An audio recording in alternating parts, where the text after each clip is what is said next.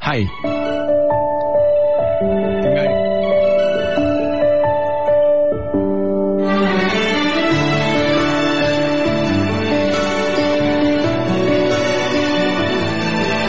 纵使不平坦，不平坦，兩個人不停走，雨血未散，雷暴已習慣，驟雨做晚餐，路再險自己揀，還未拆散，我們捱過一晚又一晚，遇見日出的璀璨，便忘掉困難。成就能被時日偷走，才獨來獨往找到自由。天闊地厚終回頭，有幾次試過迷路了，得你堅決陪着我走，完全沒有，無人在四周，沉寂地球唯有是你分享這罐頭。繁榮盛世後，會有幾個陪我看星斗。泥石路挽手，沿瀑布浪遊，無人樹林還有着你。當我誰也沒有，鞋也沒有，路也沒有，床也沒有，放開兩手不佔有，方發現你給予我生活，從來沒要求。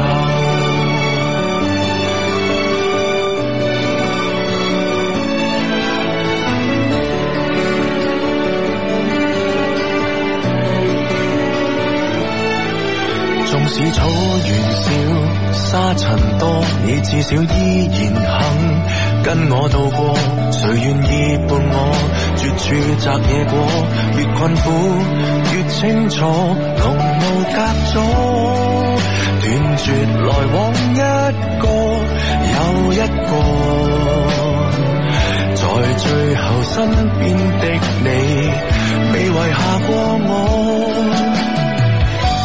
如地圖未提示出口，糧食還未夠走到下游，一再突發的寒流，我只有與你人在野方有福氣同步戰鬥，完全沒有，無人在四周，沉寂地球唯有是你分享這罐頭，繁榮盛世後會有幾個陪我看星斗。泥石路挽手，沿瀑布浪遊，無人樹林還有着你。當我誰也沒有，鞋也沒有，路也沒有，床也沒有，放開兩手不佔有，方發現你給予我生活，從來沒要求。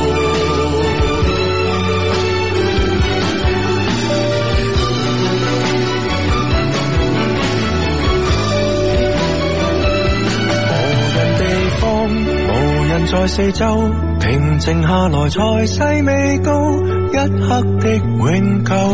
從時代放縱，放棄所有陪你看星斗，泥濘任我走，忘掉了地球。無人樹林還有着你，當我短信沒有，評語沒有，財富沒有，人氣沒有，放開兩手不學究。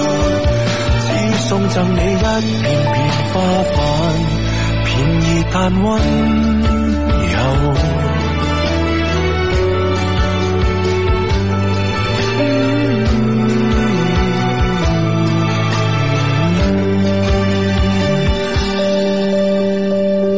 無聲宇宙。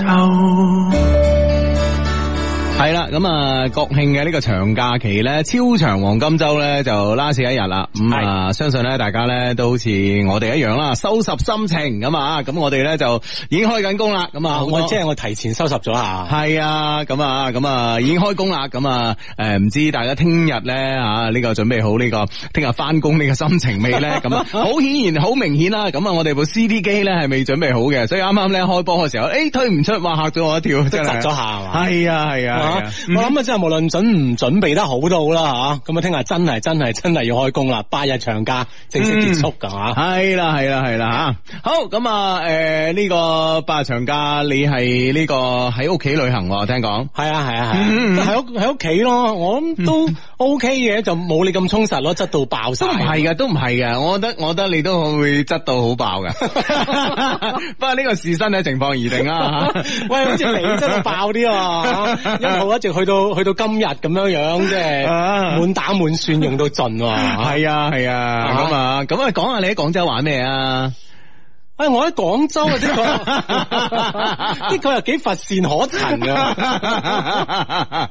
都係玩一樣嘢係 嘛？ 嗱，廣唔同州人嘅又。誒咁 我睇到好多人咯，唉冇錯誒冇即係錯冇錯睇電視啊嗯咯，誒睇下中網咯，係係啊係啊啦，中網你都睇啊？嗯，咁長 時間輕輕都有啲無聊嘅，都係中網咯，係嗯咁啊係咁啊誒就誒睇下誒咩咯，有時就誒各種嘅追下啲劇咯咁樣樣，係咯係咯，哦有有有有冇追我嗰個向你推薦嗰個誒咩花開咩月正園啊？冇喎，啊？點解嘅？我即係係 啊見到七十幾嗰啲驚啊！系啊，好多都係我一般都追三四十、 三四十集就算啦，七啊幾集我驚，哇唔知追 到幾時咁樣樣，係通常追十八嘅，我覺得你係。係咩？系啊，十八18到二歲十二 咁样， 呢啲比較啱你嘅，呢啲 比較係嘛比較啱你嘅審美 啊。再大啲就問啦。係啊，冇錯，七十啊，你 去啊啊，即係都都係咯，係咯，就係咁咯，啊放假咁樣樣嗯，嗯嗯啊，咁都都有出去食飯嘅，係食飯人多唔多啊？食飯人唔多喎，係啊，我我食飯真係人唔多喎，系啊，哦係咪即係大家出真係出晒玩咧係吓？好似你咁 咯，係你唔喺廣州咁樣樣，係咯系啦，大家可能真係出晒玩啊！真係，因為咧今日其實我都有诶、呃我今日咧就係一落飛機，我係诶、呃大概係十。诶，十一點半到啦，咁啊，十一點二十零，诶，十五分到二十分咁啊，落地嘅飛機咁啊，咁啊攞埋行李咧，啊，今日飛機場出乎我意料人少到，冇可能噶，都係今日翻㗎 喎。我真係唔 知啊，可能晏晝翻啊，大家大家仲問，好啊，計得比你更加盡。系 啊，計計得俾我仲問啊。 OK 咁咧就诶、呃真係出出乎意料地咧，人好少。跟跟住诶。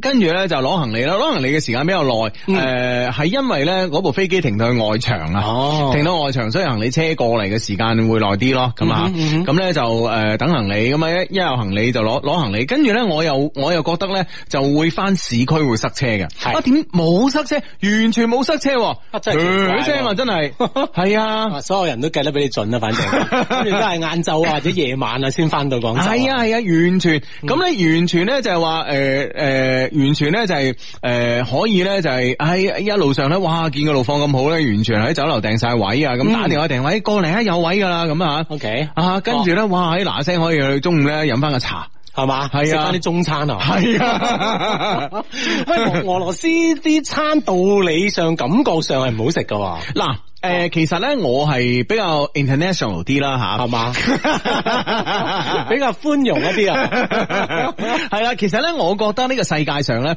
所有地方咧都有美食嘅，係系关键咧，你有冇一個發現嘅心 OK，啊？我仔話齋咧，你識唔識欣賞？係嘛嗯，哇，嗯真係好寬容喎。係啊只要識欣賞佢就好噶啦。係啊係啊係啊 OK 今晚佢先同我講㗎，啊今晚晚飯先同我講㗎。係嘛，係啊，今晚佢婆婆問佢，誒、俄羅斯你有冇食啊？咁佢話誒都好食嘅，咁跟住咧誒，即係我跟住跟住跟住佢婆婆話，誒咁啊，好多人都話唔好食嗯喎，咁啊嗰啲人冇品味啦，咁 啊，咁跟住佢婆婆又問，誒咁咩叫品味啊？就係要識欣 賞，哇！我覺得金句啊，哇我覺得金句啊。哇，係咁嘅咩而家？系啊系啊，其其實其實呢呢個呢個都係我嘅心聲嚟嘅。其實每一個地方咧都有好食嘅嘢，關鍵咧你要用點樣嘅心態去欣賞。嗯嗯啊，咁你係咁呢一次嘅俄羅斯之旅係用咩心態欣賞嘅誒、咧？因為咧，我今次咧，其其實話去俄羅斯，去俄羅斯，去嚟去去都係嗰兩個城市啦嚇啊嗯一個咧就係莫斯科，另外一個聖彼得堡咁啊。咁、其實咧，我呢兩個地方咧，我都係第二次去噶啦。啦，咁啊，嗯咁第诶第二次去咧，同第一次去咧感覺好唔同嘅。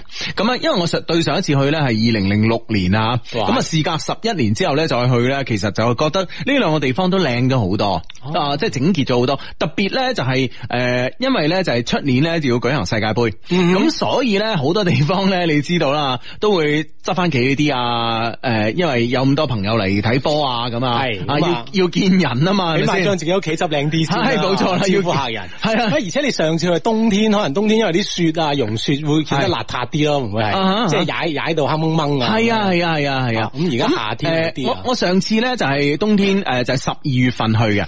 咁十二月份去咧，诶上次咧都唔夠今次凍， 因為上次咧嗰年咧係暖冬啊，哦即係冇落雪啊，所以咧個天氣灰沉沉啊，咁又有啲邋遢，落啲雨啊咁啊。嗯今次去咧就好凍好哦凍，哇！所以咧我都奉勸咧就係诶奉勸咧就係話呢個诶今年啦，晏啲嘅時候咧會去俄羅斯嘅 friend 咧去莫斯科或者聖彼彼得堡嘅 friend 咧，真係要注意保暖啊。咁我覺得咧今年可能係一個冷冬啦，咁啊，哦嗯嗯，因為我上次去係暖冬嘅，咁啊，咁诶好凍好凍，咁咧就哇凍到不得了。因為咧其實咧我係着衫着少咗嘅，啊，即係 帶帶少咗佢。系啊，因為我覺得嗱，我上次十二月去我就呢啲係嘛，嗯咁今次去咧，喂我直頭咧褲咧我都冇帶多條嘅，啊哈啊即係冇冇冇帶冇帶啲打底褲啊。哦啊，帶底褲吓， 即係冇帶啲保暖內褲啊，啊保暖 長誒保暖褲啦，嗰啲長嗰啲啊，啊就就咁啊運動褲啊牛仔褲啊咁樣啊嗯嗯，哦，即係頂唔順啊，誒室外。凍啊室外凍哦啊，特別去到嘅第誒第一日，哦，嗯一下子啊，嗰一下子個温差係啊勁得滯係啊，哦咁樣樣。咁啊，除係啊咗凍之外，其他都係誒一好好凍咗啦，靚咗啦，啊啊誒啊，好好仲有咩呢啊，好好啊！除咗诶呢個诶呢個莫斯科嘅呢個四季酒店之外，其他都好 好我。睇下你微博啊，你你投訴佢喎。 喂，大佬啊，真係喂上官網訂咗，跟住俾晒錢，嗯然之後去到咧，啊，去到咧，你知唔知嗱？嗰日朝頭早咧，我啊诶十月一號出發啦嘛，係啊，咁咧我係中午中午嘅飛機，哇，真係好鬼驚诶，呃好鬼驚诶塞車啊嘛，嗯六點幾七點就出發， 你真係六千幾？你唔係 唔係，诶，我係诶差唔多八點鐘出發，但係你 要但係你要即係六點幾起床噶啦嘛，你知唔之知啊前咪講到自己好淡定嘅，係咪都驚啊？ 所所嗱，我同你講咧，呢、個世界就咁啊阿志啊，啊，所有表面上嘅松容瀟灑咧，都係藏住一份嘅唔淡 定。你話哎唉冇事啊， 點點點， 唉我就喺度幫你計嘅時間，你話 你。我都係好，即係好早出發嚟係嘅。係係 OK，啊咁啊啊，即係準準時趕到啦。係诶、呃提早添啦，咁啊一。路又冇塞車。系一路又冇塞 車，唔係塞多少少，塞多少，哦少， ，OK 因為整路啊，因為機場高速去去飛機場嗰段咧整路嘅，嗯咁嗰啲咧係可以預計地啦，慢行啫，咁啊唔係代表塞車咁啊，咁咧就去到啦，咁啊，但係你都喂大佬，你都朝頭早六點鐘起床噶嘛，係咪先啊？嗯咁啊，跟住咧就係呃我嗰日咧又買唔到去呢、個呃買唔到直飛嘅，因為咧好似係直飛咧同埋诶京停武漢咧係隔日隔日嘅。哦我今日翻嚟直直直飛，但我因為去嗰日咧就要京停武哦，漢，啱撞啱一號嗰日就係要經停。系啦，系啦，系啦。咁咧就诶、呃就呃就嗱，又經停武漢啦，又喺武漢 stay 兩個鐘啦。咁跟住咧诶又飛翻啦，跟住咧去到莫斯科啦，咁啊去到莫斯科，咁啊然之後咧去到酒店咧係诶呢度嘅時間咧凌晨三點啦。係嗯啊哼，哈凌晨三點啊！你知啦，搭夜诶、搭日頭機咧有一個好大嘅問題，就係、你唔瞓噶嘛。咁啊，當然啦，咁啊，成日瞓咗一晚啊嘛，你之前 啊，系啊，你又唔你又唔係好想瞓噶嘛？然之后咧就哇诶诶、呃南航咧飛莫斯科呢條線咧，哇好好啊，啲餐食好好啊，啊係啊。係啊，我同你介，我同你介紹下幾點好啊！真係，喂，我我都好到咧，我都忍唔住發微博啊！我同你講，係嘛嗯？啊，即係入邊啲餐係飲啊係咪好正？餐飲非常之好啊！餐咧就已經係即係哇，完完全係水準之上啊！根本上係即係诶、呃我覺得咧呢、個诶呢、個诶、呃上面嘅呢個西餐咧，分分鐘係拍得住咧廣州市內嘅好多嘅西餐诶、呃做呢個西餐嘅餐廳嘅。咁犀利，係哦啊，係係啊，好得飛機㗎餐啫喎飛機餐啊，你唔好以為，哇，好得啊！即係而家啲飛機餐咧，佢佢已經係即係分晒咧。呢個頭盤啊，嗰啲诶甜品啊係咁樣噶，知唔知啊？哦啊，即係全部都 set 好晒啦，已經係啊係啊係啊！嗱，譬如話頭盤就有呢、個诶诶呢個诶、呃、頭盤係啲涼菜啦，咁啊，嗯跟住咧就會有诶、呃主食啦，由主食俾你揀啦，咁啊，主食通常都有幾個揀嘅，咁啊，然之后咧就诶诶、呃然之后咧就呢、個个。诶、主食完之後咧，仲有咩咧？仲有甜品，嗯，啊，甜品咧有咩香橙 mousse 啊、馬蹄露啊咁啊，哦跟住咧再上呢個新鮮時令嘅生果，哎呀然之後咧，哇喺係係诶，即係正式到咧係有 cheese 俾你揀嘅，哦，吓咁樣樣，係啊，佢會喺甜品啊 dessert 之前咧係有 cheese 嘅，哦係啊，咁即係诶嗰啲 cheese 咧真係，喂真係 cheese 嚟嘅 喎，即係即係唔係咧，即係你求其去超市買啲芝士啊，係會有啲藍芝士啊、诶大孔芝士啊、布里芝士啊嗰啲啊，哦嗯即係嗰啲藍芝士好臭嗰啲咧，喂，即係好似變成咗，即係好似好正式嘅西餐廳，系啊，即係就餐咁樣樣。系啊，我同你講，真係呢樣嘢哦咧，真係唔係話擦南南航鞋啊，真真係係 OK 啊係 OK 嘅，好 OK 啊，啊哈咁啊，所以你喺你喺機上咧就係飽餐幾頓。係啊，我同你講 咧，你知唔知咧？旅行咧最肥係邊度咧？我而家知道啦啊，最肥咧就喺飛機度，係嘛因為因為冇得食，喐啊因為食，因為飲，因為 瞓。你行嚟行去好乞人憎噶嘛？咁啊係，咁啊係，咁啊即係所以你就唉係咁食係咁食，系啊，哦嗱呢啲咧就係呃而且啲麵包好正，嗯啊，而且配啲黃油都係好正，即係唔係話嗰幾個牌子嗰啲诶嗰啲黃油啊，你知唔知啊？嗯即係即係即係嗰啲求其俾個三角形嗰啲咧，唔係嗰啲噶，哦係啊，高級好多噶咁啊。哇！真係上咗幾個檔次喎。想好多檔次，而且咧酒咧葡萄酒，哇葡萄酒有驚喜啊，知唔知啊？葡萄酒咧有列級裝嘅葡萄酒啊，咦咁犀利啊係啦，可能咧好多人就唔知誒、呃、聽過列級裝唔知點回事啦嚇，嗯就係話咧誒話説咧係呢個。一八五年咧就呢、個誒、呃法國誒、呃法國咧就喺、哎要搞呢個世博會啦，咁之前咧將法國嘅波爾多嘅呢、個呃酒莊，喂大家嗱呃了誒評下級啦，咁啊係，當時咧就拉菲啊、拉圖啊嗰啲就攞到一級裝啦，嗯咁一共咧係六十一個裝咧係進入呢個列級裝嘅，即係呢六十一個裝咧到今時今日咧都係好掂嘅裝啊！哇，你冇話喂六十一個級一二三四五六級啊，一二三四五級啊，喂五級嗰啲好渣，五級嗰啲都唔渣噶，啊好嘢嚟噶！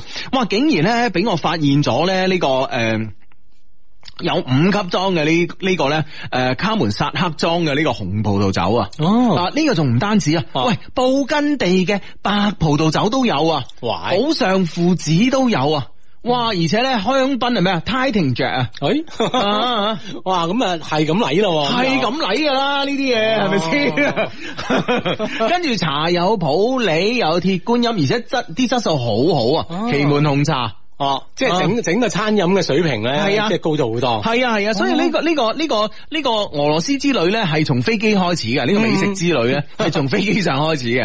啊 咁啊，所以咧就哇，相當之正咁樣樣啊！但啊係問題一落機就就撞到間酒店，係啦，一落機咧，當然啦，诶、去呢、個從莫斯科呢個飛機場啦吓，咁啊去到市區咧，事必會塞車噶啦，啊啊呢、個事必塞車，呢、個冇冇冇解，啊所有個所有個大城市國際性诶、呃、国际化大都市咧塞車呢個係一個常態嚟嘅。嗯哼，啊唔出聲唔叫大城市啊，冇錯，都唔好意思啊。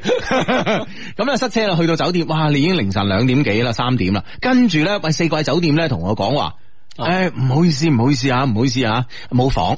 嗯喂，我大佬，我俾晒錢點解冇係房啊，啊？你 book 咗嘅喎。係啊，人生都會有啲好唔如意嘅事， 好文藝啊，知唔知啊？怪唔知我諗下嗰度，哇！又出托爾斯泰 啦，又普希金啦，又高爾基啊，喂，大 佬，嗱，講晒啊你。 呢個就係人生 啊！我呢同你個講就係人生，係跟住咧就係完全完全咧就係唔诶嗱，基本上咧我後面我發現咧佢哋係呢個係系佢哋嘅計劃嘅一部分嚟嘅，啊點咧？嗯。嗯哼，係咁咧就係呃跟住咧就係一開始咧就係一個诶、呃普通嘅诶、呃 reception 嘅女仔啦，係咁啊，即係啲诶級別诶、呃低級別噶啦，即係普通職員啦嗯。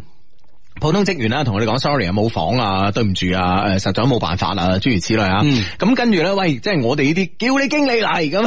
啊 同你講唔清楚。 Call you manager can't back I talk I talk to you 咁樣噶嘛 O K，係啦，咁啊，即係諗住即係大一級啊，即係權力大啲啦。 係啦，經理嚟咗啦，一個一個一個诶、呃女诶、呃一個女士咁啊，跟住咧同樣嘅说話，對唔住對唔住啊，我哋都唔想呢樣嘢吓，但係真係冇房就冇辦法啦。嗯跟住咧，誒，跟住咧作一個思考狀啦，跟住又作呢個打電話狀啦，嗯跟住咧就咁樣。誒，我幫你咧就係聯繫咗我哋附近一間酒店，嗯柏悦酒店。我我我我微博度寫海悦啊，寫錯咗添啊，嗯係柏嗨啊。啊，嗯，太遠柏悦酒店離我哋呢度咧得幾分鐘車程，不如你去住嗰間啦咁吓。嗯喂，大佬，我點解要訂四季咧？因為四季咧就喺紅牆隔離啊哦！誒，真係其實一出門就紅牆啦佢，OK。啊。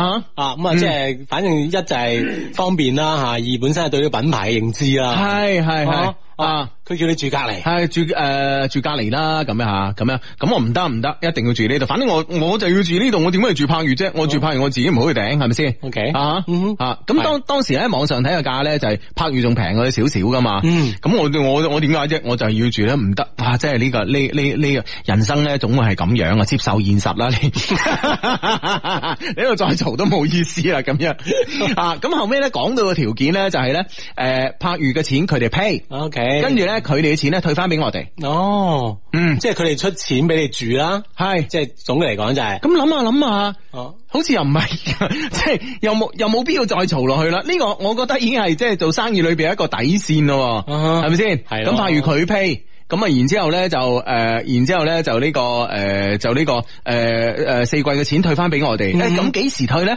呢樣嘢我決定唔到，呢樣嘢因為係一個好複雜嘅過程。 喂，咁我哋冇話啦，你誒口講無憑啊，係係立志為居立志為居。啊哈啊，跟住一入咗去咧，哇，真係三十秒之內咧就已經打咗張嘢出嚟啦。啊，啊， 哦即係咁慣咗喎，但係嗰時咧，我係仲，我仲係我個諗法咧就係好似你咁嘅，哇，有格式噶你哋啊㗎嘛係嗯咯，哦即 係經常咁做嘅咁樣樣，係啦係啦係啦係啦。啊，哦咁樣，然之後咧，篤埋個名啊，誒誒，釘埋我釘書機釘埋個卡片啊喺上邊噶嘛，跟住咧我哋等一等咁啊，跟住咧安排一部寶馬嘅七系，佢親自送到我哋去柏悦酒店，哦同我哋去誒 check in check in OK，啊哈哦，咁都 OK 啊，嚇整個服務聽 起身，啊，即係都 OK 啊， 但係但係你好猛噶嘛，係咪先？咁係啊啊特啱啱初嚟乍到係嚇嘛，？特別我老婆話齋，嗰啲佢話退俾你啦，嗱佢嗰張嘢又打死都唔寫，幾時退？嗯，啊就話嗯哇，即退係，真係未，唔寫打死都唔寫。而家都未收到唔嘅，啊梗係未 啦。以嗱，以我咧對誒、呃、對俄羅斯人嘅理解咧，我覺得出年今日收到咧係算賺到啦已 經。 O K，俄羅斯人咧有個特點啊，咩都慢嘅，做咩都慢過人嘅。哦咁噶，係啊，做咩都哦即係慢過人。慢半拍咁樣，我掹係手啊唔止慢半拍啊， 慢好多 拍，咁咧，然之後咧就，唉，送到去啦，都冇辦法，因為喂細路仔又又又眼瞓啊，係咁啦啊，喂係啦唔通唔通你真係唔通你真係喺度同佢嘈咩？你嘈天哥冇嘢，佢嘅態度就係咁啦，非常之唔好意思，非常之唔好意思，係啊態度好好啊，但你接受現實啦係啊啦，嗱呢個已經係我哋諗到嘅最後嘅方法啦，咁我哋即刻都誒即都上網查嘅，嗯啊柏宇真係冇房喎又，哦啊佢喂佢俾到間你喎，都算係咁咯哦喎，嗱因為咧紅牆附近咧有幾間誒頂誒頂尖嘅酒店嘅，四季柏宇麗斯卡爾頓。嗯 哼，啊，咁咧就係四季咧就喺紅牆隔離，唔使過馬路。嗯即係佢近啲嘅，係啦，誒麗斯卡爾頓咧就喺馬路對面，嗯啊哈咁啊，然之後咧就誒柏苑咧稍為遠啲要行誒一一一兩個街口啦，係嘛，嗯嗯嗯，嗯哦，咁啊，即係可以安排得到都算係咁啦，係啊，咁唉都算啦，咁 啊，唉住就住啦，即係但係激住啖氣啊嘛，係咪先啊谷氣啊嘛，係嘛？咁啊係，啊啱啱到咁啊，諗住一係啊下子就可以喺攤頭下嗬，係啊結果又要即係要要即係糾纏咁不耐過啊，喺度咧，真係要誒幫呢個柏悦誒誒莫斯科嘅柏悦咧賣下廣告，喂，真係非常之好。係嘛？啊，真係非常之好。哦除咗間房嘅裝修有啲怪之外。 接受唔到，但係呢啲呢啲係需要我哋去欣 賞 OK 我哋要懂欣賞，越欣賞越懂欣賞。係啦，除咗呢樣嘢之外咧，就係話真係好啊，啲餐又好食啦，早餐又好食啦，咩都好啦，總 Ừ. 之，嗯，嗯，係嘛？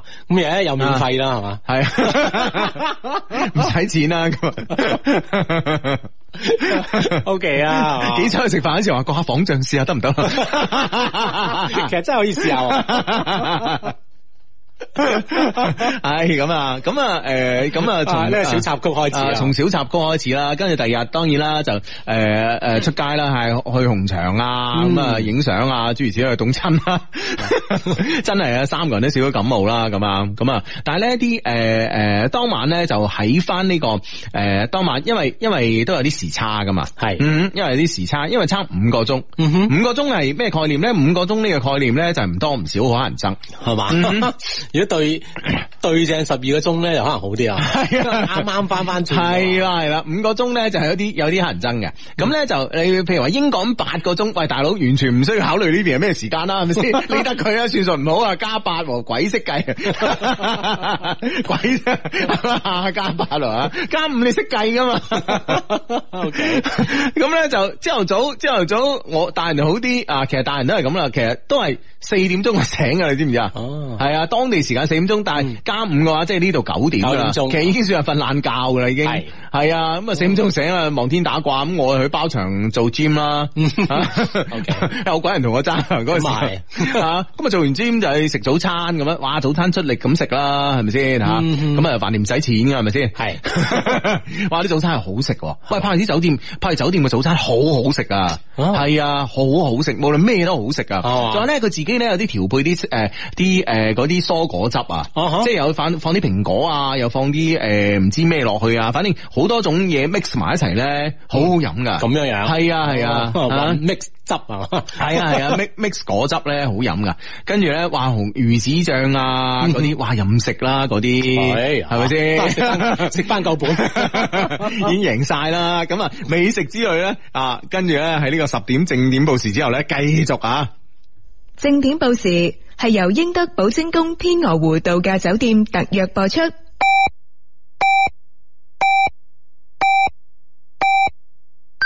北京时间二十二点正。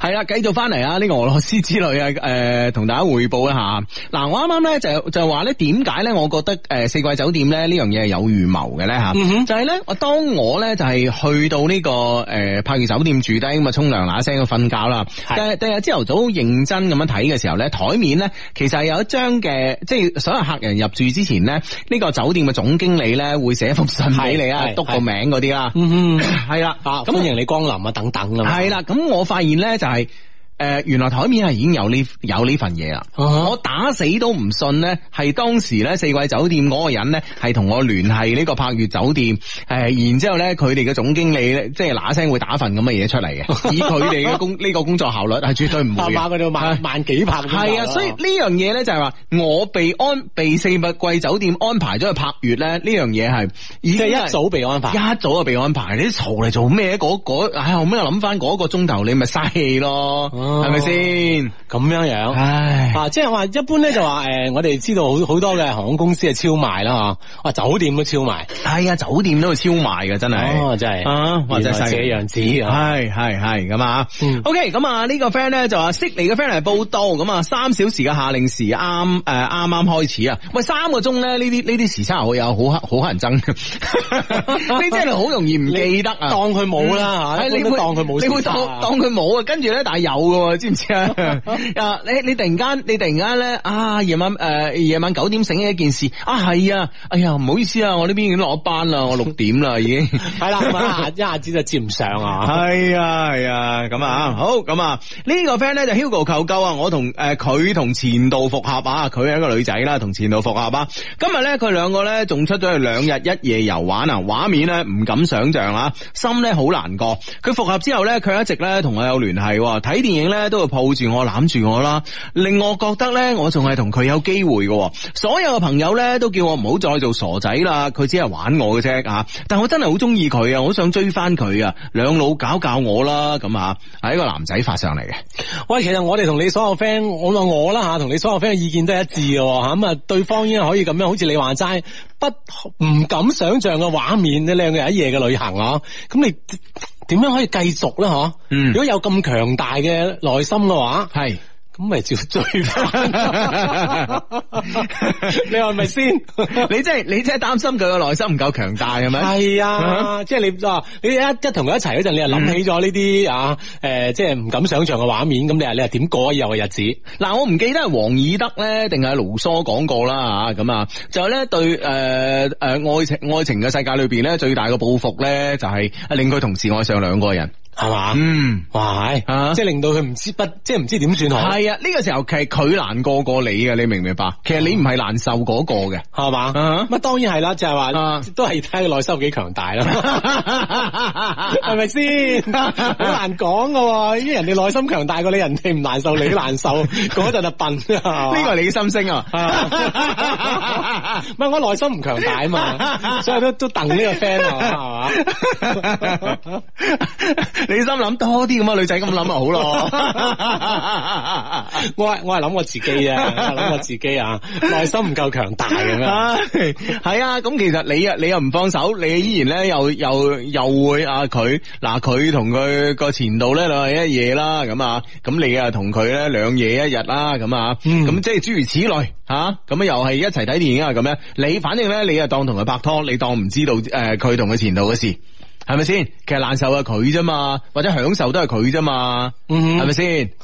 但 係但係至少你自己，你係你你你自己係冇損失噶嘛？企喺你嘅角度嚟講，咁但係問題會唔會係即係自己同自己誒係咪要好清晰？究竟佢係咪你女朋友？即係自己有冇問下自己咧？即係喺喺個過程當中嗱，我覺得咧有時咧做人咧就鄭板橋話齋難得糊 塗。係嘛？女嗱嗱，如果喂喂佢係咪我老婆啊咁啊？喂哦呢樣嘢梗係要清晰啦，哦產即權係要好清晰啊！係， 因為因为呢啲涉及私人嘅產權啊嘛，你梗係要清晰啦，係嗯咪先？但係你如果當呢個產權係公眾嘅，你係一個有租赁權或者得一個使用權嘅話，嗯咁你點解要追求到呢個產權咁清晰咧？哦，唔係，但係好似你話齋啊啊，！你當佢係一間酒店，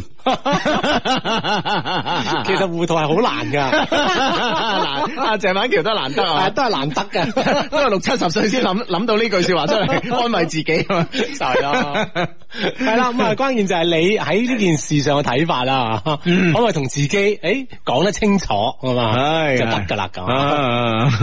啊，系咁啊，诶诶呢個呢個 friend 咧就快啲講下智叔國慶國慶前夜啊煲臘味飯啦，冇興趣聽南航啊咁，冇啊冇啊， 啊冇啊係嘛，冇啊 冇冇冇冇冇，唉。親愛相低求解答，最近咧識咗個男仔啊，尋日咧係我哋第一次正式約會啊，跟住就牽手啦。喂，係咪代表住佢係中意我嘅咧？咁梗係啦，梗係啦，啊，系係咯，嘛，即係你肯定中意佢啊，你就唔知佢係咪中意你係嘛？冇錯啦，冇錯啦，係啦係啦係啦，嗯咁啊希望可以一直牽手落去啊。系啊，咁啊，當然啦，咁啊，诶、拖手仔咧都诶系、一個即係進階嘅一個表示嘅。咁如果你覺得咧就話，诶、你唔想同佢喺呢個階段咧發展得太快嘅話咧，你可以咧將佢限於牽 牽手呢樣嘢。啊，即係僅限於牽手。系啦，但系咧，我哋诶、呃但系咧，我我咁多年嘅經驗咧，同埋我哋做節目咁多年嚟嘅經驗咧，我哋覺得咧拖得咧就嘴得噶啦。係啊系啊，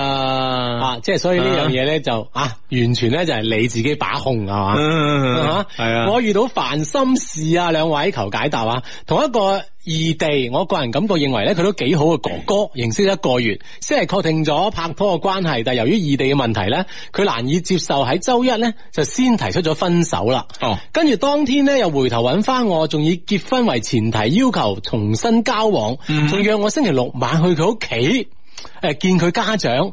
當晚感覺都冇咩問題嘅，仲冇問題。啊，即係當晚見家長都冇咩太大問題嘅。喂，但係問題呢個人有問題啊嘛，嗯哼，你明唔明白？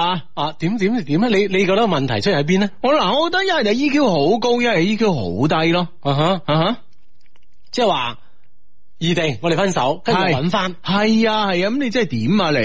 係咪先？你自己搞清楚未㗎？還是覺得佢最好咧？喂，諗下還是覺得佢最好，你之之前啊唔好做呢個決定啦，係咪先？啊，唔好啊亂分啊！係啊係啊，哦係咪先？所以呢啊樣嘢係嘛？啊！你係邊個啊？你係咪先吓？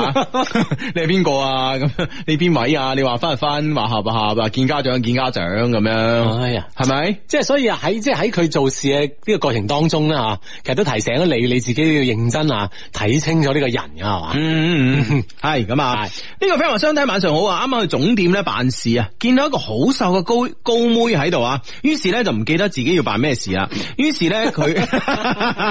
睇嚟嗰件事都唔係咩緊要事啦，係咪先？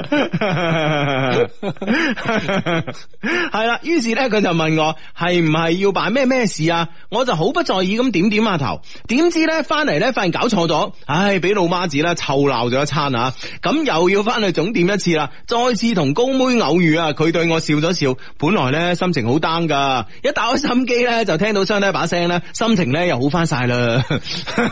你搞掂你自己啲嘢啦，費事俾阿媽翻屋企又鬧啦你。喂，但係問題即係從另一個角度去睇，係你可以即係第二次咁樣又見到呢個靚嘅公妹係嘛？係應該都係一件開心事 啊！喂，我覺得你可以诶、呃坦白同你阿媽講下啦，呢、個偶遇啊，係咪 先？咁你阿媽，我諗會喺總店方面咧，就會即係發掘啲人脈啊，幫佢了解下，起下係底咯啊係咯係係咯係啊咯！我相信呢件事你阿媽會比較着急 咯，係啊。究竟辦咩事？可能嗰一刻你阿媽都唔記 得咗。喂，關鍵呢係高妹啊阿仔啊，呢啲咧鋪頭啲嘢咧就唔係都係天大嘅事，都 係小事。 係嗯啦，好開心啊嚇！又可以同誒高妹傾偈啊！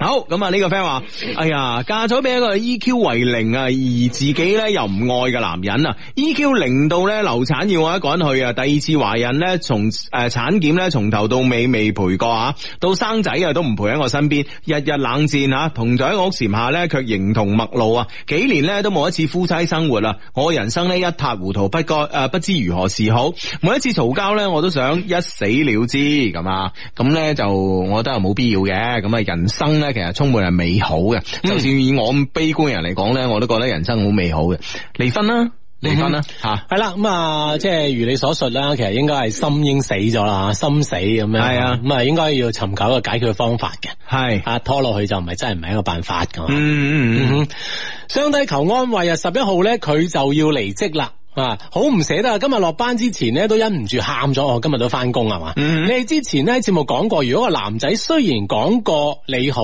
但係唔會揾你，就代表唔中意你咁樣。嗯而且佢講過分手咗咧，就唔可以做朋友啦，又唔敢表白喎，又驚表白咗連朋友都冇得做，好心痛啊咁樣。啊系啦，咁啊，本來一路咧就即係即嗌心禮啦，咁啊，大家係同事，所以表唔表白住就覺得唔係太重要啊哈吓。離職哇啊啦！但係嗰啲十一號要離職咯，咁啊，仲有幾日咁樣樣，嗯咁究竟表唔表白好咧？咁樣嗱，我覺得咁樣啦，我覺得诶、誒你睇你自己有冇勇氣啊？嗯我覺得你可以咧，聽日翻工咧，你同佢講十一號咧，或者十二號啦吓，或者十一號啦，你希望晚黑咧佢陪你。嗯，如果佢話呢個要求咧，佢都。做唔到嘅話咧，咁我相信咧，咁你就你嘅心咧就即係心死就得噶啦，啊，你嘅心咧就心一死一了百了，揾第二個。係啦，咁啊，算咁啊，做翻普通朋友就 O K 係啊同如果事就同事啊，系啦系啦系啦，就曾經啫吓，其實我哋生命中咧，诶、遇到最多嘅都係過客啊嘛，係咪先吓？呢、個 friend 話咧，诶、 呢、個 friend 話咧就係話，诶、h u g o 啊，求指點啊！我自細咧就一個人咧喺外地讀書，畢業之後咧有一個一個人咧去國外留學，後來咧屋企人咧移咗民之後咧，終於咧一家團聚啦。所以咧我依家嘅家庭觀念咧係特別之重嘅吓。誒唔係話應該即係好好早獨立咧，唔係應該話即係家人觀念冇咁重啊。系啦系啦，相相對嚟講冇冇咁重啦，可能真係物極必反啊。係因為我我我哋自己未曾試過吓，所以咧我依家嘅家庭觀念咧特別之重啊。但係女朋友咧就覺得咧我有啲媽寶男喎，呢、個問題應該點樣解決咧？多謝讀出咁啊。咁我覺得咧，如果女朋友覺得你係媽寶男嘅話咧，其實誒、呃、並唔係話你家庭觀念重啊，而係咧誒，我覺得咧就可能話誒。呃嗱，你嘅家庭觀念重嘅表現形式咧，就係話，诶，遇到咩問題咧，你會先考慮你屋企人嘅睇法啦、諗法啦，或者咧先諮詢你屋企人嘅意見啦，咁樣，咁令到咧女朋友覺得咧你係唔夠獨立啊。哦，即係好冇主見啊。系啊系啊，但問題咧，事實上呢個肯定係同事實相反噶嘛，因為你從細係出去外地讀書啊，之後一個人喺外國留學咁係咪先？你應該咧就呃係誒自己對誒事情嘅判斷力啊、把握啊，係會好過其他人嘅。啊，但係只不過因為你嘅家庭觀念重，所以咧你會將佢哋嘅呢個诶、呃你會將诶、呃遇到咩事情做決定嘅時候咧，你會考慮诶、呃考慮嘅時候咧，將佢哋放喺第一位，咁咪、令到女朋友覺得你係媽寶咯。嗯哼，嗯系啦，可能即系话呢种表现形式出现咗问题啦吓，其实咧係可能诶改一改呢个表现形式，其实应该就会改变佢嘅睇法。系，啊，系啊，係啦系啊，我覺得，我覺得就係呃表現形式嘅問題啦，吓，志華齋，嗯哼，啊。Hugo 自自我有啲迷惘啊，因為咧我同前度男友咧已經誒分手咗一個月啦，嗯我哋異地戀啊有啲距離感，大家咧最後都係和平分手嘅。而家咧我對下一段感情咧都唔知抱咩心態好，身邊嘅朋友啊、表姐啊都結咗婚啊，搞到我好被動啊咁樣樣。喂，心態咧，其實我諗相信可能而家你自己研究自己嘅心態咧，我覺得都係。都冇咩用啊！吓，係關鍵要撞到個人先吓啊哈撞到呢個人咧，你先諗下呢兩個人啱唔啱咁，會唔會嗯好啲啦吓？嗯啊，你而家一一支冷咁，你估自己心態都意義唔大啊，係係嘛？係啦，積極啲物色下一個新人先，係嘛？嗯，係咯。嗯，好咁啊！呢個 friend 咧就心情好沉重啊。今日咧 uncle 啊，爸爸嘅好友啦，佢當我女咁啊出品咁啊，因為工作咧耽誤咗出發時間，我開住車趕往銀河嘅時候咧，啊不慎炒車，去到嘅時候咧，呢、個儀式廳已經關咗門啦，啊大家已經。大家咧已經即係上咗殯儀車啦，阿爸咧悲憤地咧講咗一句：你有冇再遲啲啊？翻到車內咧眼淚不止，之後我一路喊住一路揸車咧跟喺車嘅後邊，遠遠咁樣送佢最後一程，uncle 一路走好。係啦，咁啊，其實有時。即係 我只能夠用俄羅斯四季酒店嘅嗰、個誒、 呃女經理啊女經理嘅呢句說話啦，人生其實有時會撞到好多唔如意嘅咁啊，嗯哼嗯，诶，唔好放喺心度啦。係啦，我哋要學識面對啊。 係啊，係啊，關鍵係要诶吓、要 enjoy 你呢個诶 holiday 啊嘛。嗯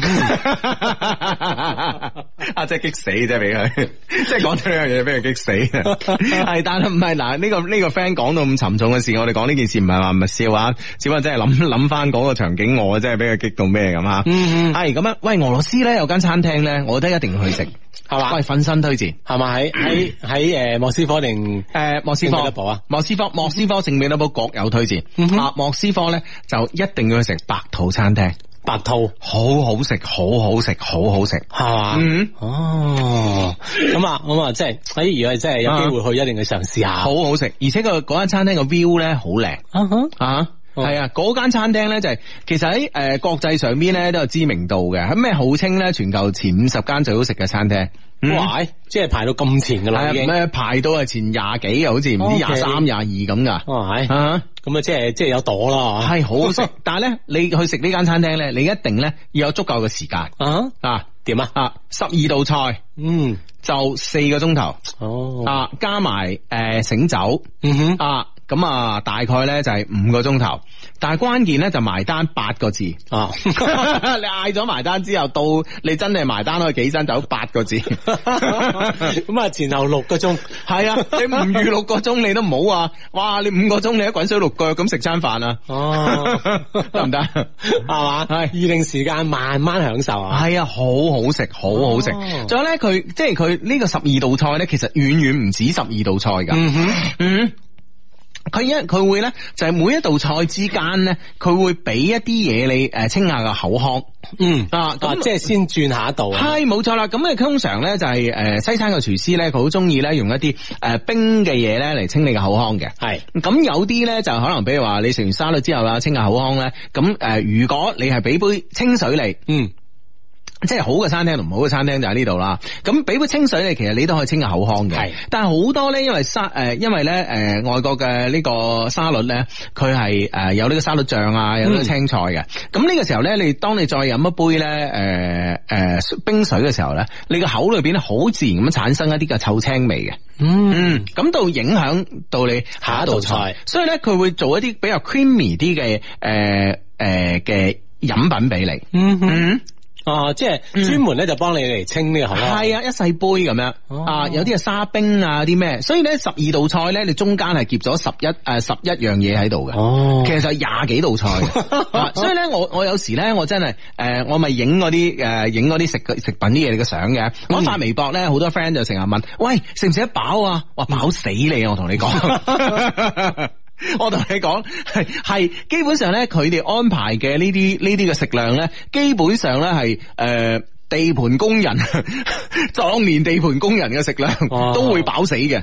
啊，根本食唔晒噶，你係，哦你唔好話一細碟，我一啖就食咗啦。係啊，係啊，係啊，你一啖食咗啊，你 啊，係啊，即係我同你講，真係嗱，大佬，我我做建築出身，我知道一個地盤佬咧，诶、一個地盤佬咧係可以食幾多嘢嘅。嗯，嗯，但係啊一定係地盤佬壯年地盤佬咧，都足夠會量啊都會飽死嘅。哦啊，啊，所以咧就係呢啲人唔使擔心噶吓，係啊慢慢去享受就 O K 嘅。係啊係啊，所以哇呢樣嘢咧好好啦，咁啊，哇個甜品我真係驚為天人。啊哈，去到最尾咯喎，你仲係啊即係仲有肚食啊？ 仲驚為天人，因為我最我唔想食噶，你知唔知啊？啊哈，咁咧，最後想個甜品完全唔起眼嘅，嗯，就係一個诶、呃、几粒诶、呃大嘅呢、個个诶诶、呃葡萄葡萄啦，大粒嘅葡萄诶、呃葡萄咁啊，嗯哼咁、樣上嚟下邊咧有啲細嘅藍莓咁啊，係一碟嘢咁都都黑掹掹 咁啦，係紫紅色啦都係啊，嗯哼咁啊、然之后咧佢嗌我呢、個葡萄咧你要一啖擺落口食，千祈唔好咬開嚟食，啊哈，嗯，哦，一啖擺落去，一啖擺落去食。嗯，咁 OK 啦，咁啊啊，咁呢個都呢、個呢、個呢、個葡萄，雖然係好幾大粒嘅葡萄嚟嘅，係即係咩颶風葡萄啊嗰啲啊，大粒嗰啲啊哈啊啦哈，大粒紫紅色嗰啲啦，但係一啖擺落去係冇難度啊嘛，嗯咁啊一啖擺落口度，哇驚喜啊！你知唔知呢個葡萄咧，即係表面上咧仲有一滴滴嘅水珠嘅，係即係啱啱洗完嗰啲啊，嗯嗯你明唔明白？啊啱啱洗完嗰啲，仲有少少咧，诶嗰啲白色嘅粉啊。係你明白啦，啲紫色嘅葡萄一定會有啲係白色嘅粉啊，跟住啱啱洗完上邊咪有水珠嘅吓。嗯，當我一啖食落去，啊，我先知錯噶，係點咧？佢出邊呢浸係好薄嘅朱古力，哦，而入邊咧係完全咧就係、诶，佢、用入邊咧係葡萄汁。然之後咧加咗少少嘅葡萄酒，哦，然之後咧加咗少少嘅朱古力嘅液體啊，喺晒入邊，喺晒入邊。哦，即係包住，哇！如果你咬開你就弊啦，哦灑到一台都係。哦，嗯，咁樣樣，係啊。哦，即係佢唔係葡萄嚟嘅，佢唔係葡萄嚟嘅，哦係啊，所以你係咪有驚喜咧？呢啲嘢確係啊，的確真係好好食，好好食，係啊，真係超級好食。啊哈，咁啊，真係有機會，真係要試試試試。同你講價錢好嘛？嚟啊！ 七百蚊人民幣，喂，想唔想死啊你？哇，你咪想唔想死啊？你話係喎，廿幾道菜，喂，哎真係掂喎，係嗬啊，性價比又高到咁樣樣，高到咁樣喎，哦，得得，得唔得啊？冇得傾，真係冇得傾咧， 一定要去啊！一定要去咧。